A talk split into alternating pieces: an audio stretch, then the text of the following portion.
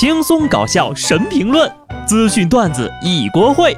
不得不说，开讲了。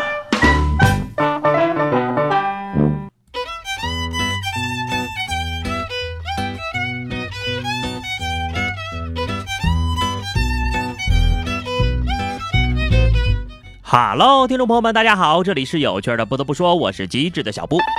好消息，好消息！工薪一族年底贫穷的原因找着了。八月份的工资给了中秋节，九月份的工资给了国庆节结婚的朋友，十月份没上几天班，工资给了双十一，十一月的工资留给了双十二，十二月的工资交给了元旦，一月份的工资留着过年。所以呢，不要问我为什么到现在也存不着钱，我也不知道。能活下来，我都觉得很幸运了。不过呢，大家伙儿也不要谦虚，我相信各位听众老爷的消费能力啊，已经超过了全国的平均线了。央行发布了数据，双十一当天，网联、银联共处理网络支付业务十七点七九亿笔，金额为一万四千八百二十点七零亿元，同比分别增长百分之三十五点四九。百分之一百六十二点六零，相当于全国人民每人下单超过了一笔，人均下单超过了一千块。听到了吧？双十一人均消费一千块，这个金额你应该没有拖后腿吧？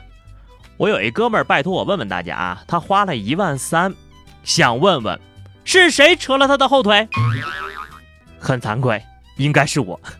我只花了十九块九买了一条折上折的红外线保暖高弹力秋裤，我就花了这么一点钱，对不起广大人民群众，是你们帮我提高了消费水平，谢谢啊！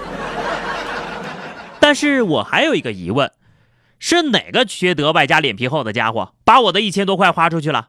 赶紧的还给我！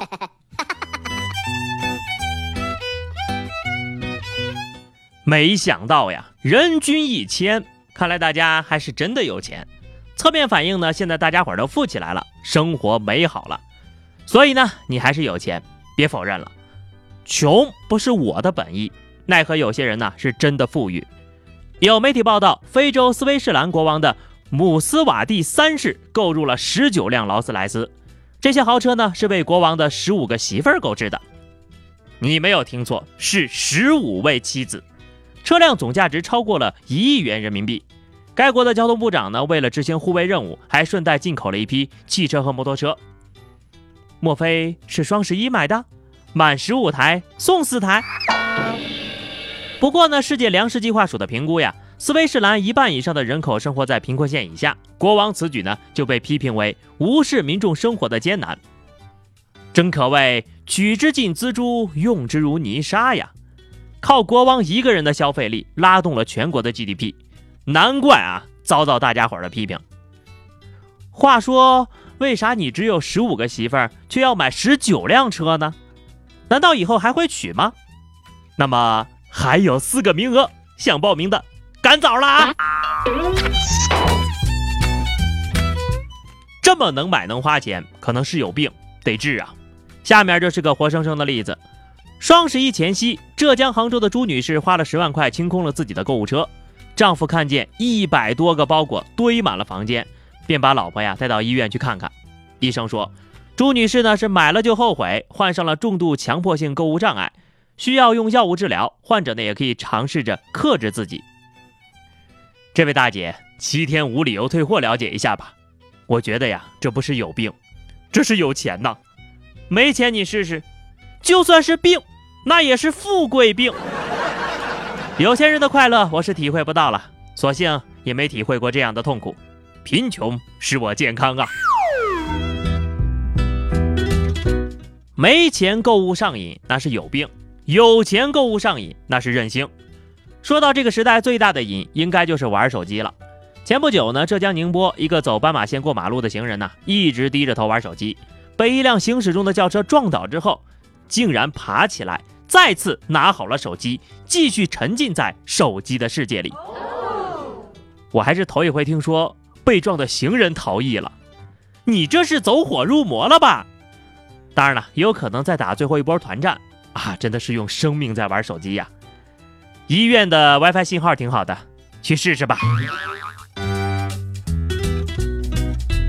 说实话啊，每天不玩上几个小时的手机就浑身难受。但又不得不说了，手机玩的越久，人就会变得越丑。调查显示，女性平均每天会用十二种护肤产品，但是呢，护肤品用的越多，越用越贵。有些人呢，不仅皮肤没变好，反而经常长痘、暗沉，就是因为长期使用电子产品会对皮肤造成伤害。对于需要长期面对手机、电脑等电子设备的人群呢，建议采取一定的防护措施，比如涂抹防晒霜。绝了！原来呀，我就是这么着被毁容的。但是你要是工作的时候，如果长时间不面对电脑，可能领导就会让我回家了。所以平时工作、晚上玩手机的时候呀，都记得涂点防晒霜。不过呢，在晚上临睡前还是少玩一会儿手机吧，尤其是晚上啊，请尽快早睡。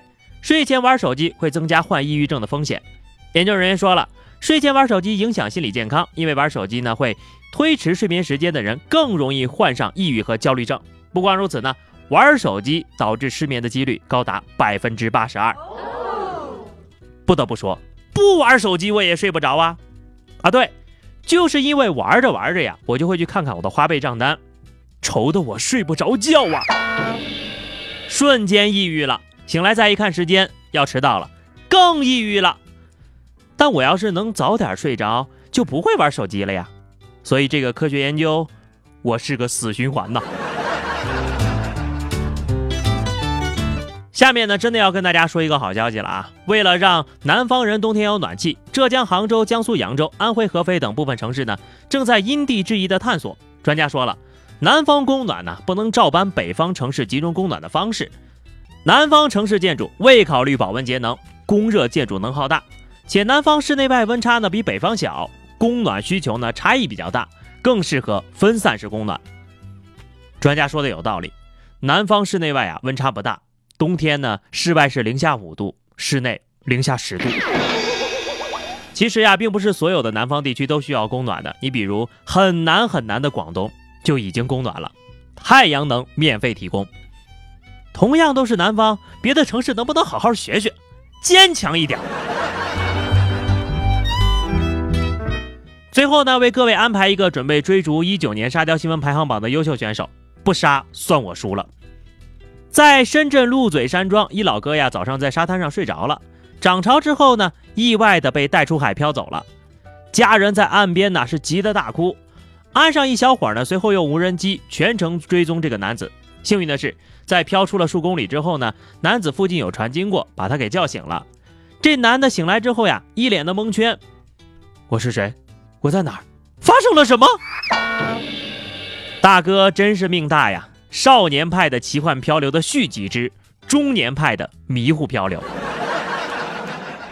大胆的想象一下啊，在海面上这样飘着睡着了，可能还比较舒服。毕竟这可是超大号的水床啊！不过话说这海水真的是温柔啊，我看到的海那都是恨不得一个浪拍死我的那种。好的，话题时间哈，上期节目我们聊的是你网购买的第一样东西是什么？听友死磕侠老五说，人生第一次网购呢是从贝塔斯曼买的书，别问我多大了，这是个秘密。我知道这个购物商场的时候呀，它都已经倒闭了。